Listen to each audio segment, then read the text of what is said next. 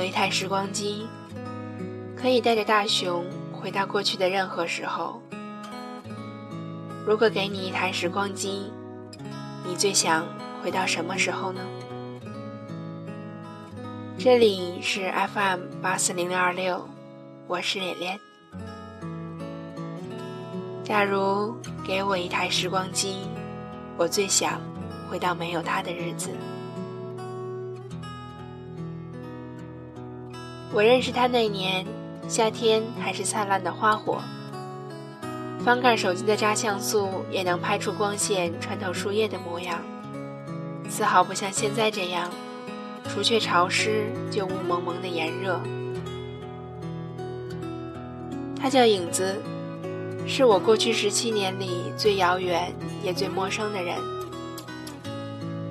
我认识他，纯粹是一个最大的巧合。初中那年，我认真的喜欢过一个男孩子，一个我不该喜欢的人。不过，暗恋总是无疾而终的。在被他冷眼漠视了一年半以后，我决定放弃他。而就在放弃他的那个失魂落魄的课间，我的耳朵里窜进来一个很奇怪的名字。他是谁啊？他是我一个同学的哥哥，在离我这个城市不远的另一所城市上学。他们本来都不是本地人，家乡在很远很远的地方。五年前，我第一次听说这个人，了解的程度仅此而已。后来，一切都来得太快了，快的来不及捕捉。古老的翻盖手机上出现了和他的第一条短信，存上了他的照片，很帅很帅。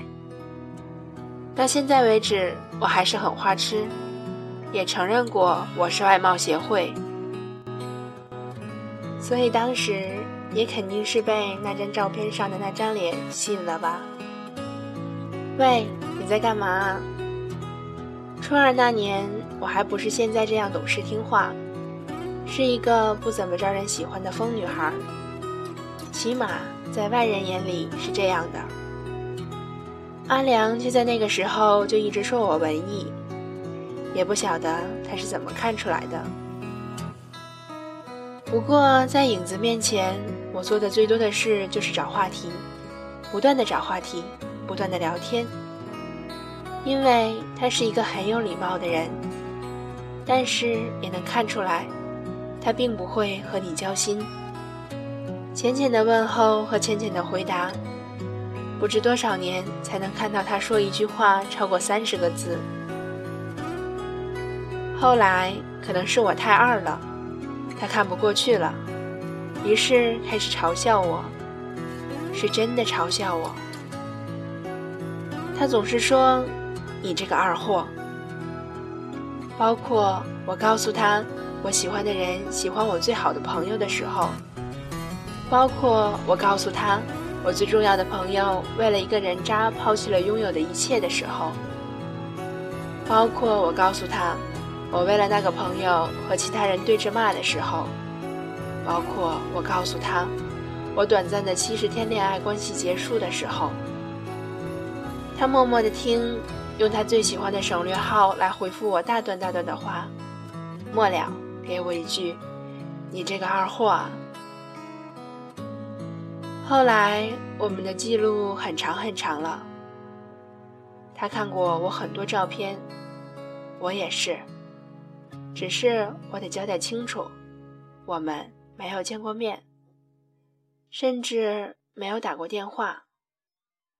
嗯，这个人是否真的存在，仍旧是一个未知的谜。因为他是我朋友的哥哥，所以每年我生日，生日礼物都会是两份。第一年是一件 DIY 的手链，上面写着我的名字；第二年是我最喜欢的偶像的画集；第三年是十五瓶美好的糖果，到现在我还留着没有吃。他听完说：“我提前给你就是为了防止糖果坏掉，你怎么还不吃啊？”真是个二货！可是我不得不承认的是，这个人身上有太多的漏洞，而这些漏洞，其实早就在我面前拆穿了这个人的面具。也许照片是假的，声音是假的，身份是假的，名字是假的，谁说不是呢？即使我知道，我不可以活在一个假象里。即使我知道，把一切秘密告诉一个遥远的、琢磨不透的陌生人是多么严重；即使我内心空荡荡的、巨大的失落那段日子几乎要压迫我的神经，可是我依旧没有戳破这一切。就这样，时间过去了五年，他还是他，很高冷，喜欢发省略号，打篮球是控球后卫。画画很好看，画室很杂乱。写作文是他的命门，以前总是要我帮忙。背古诗更是他的命门，每次都被罚抄。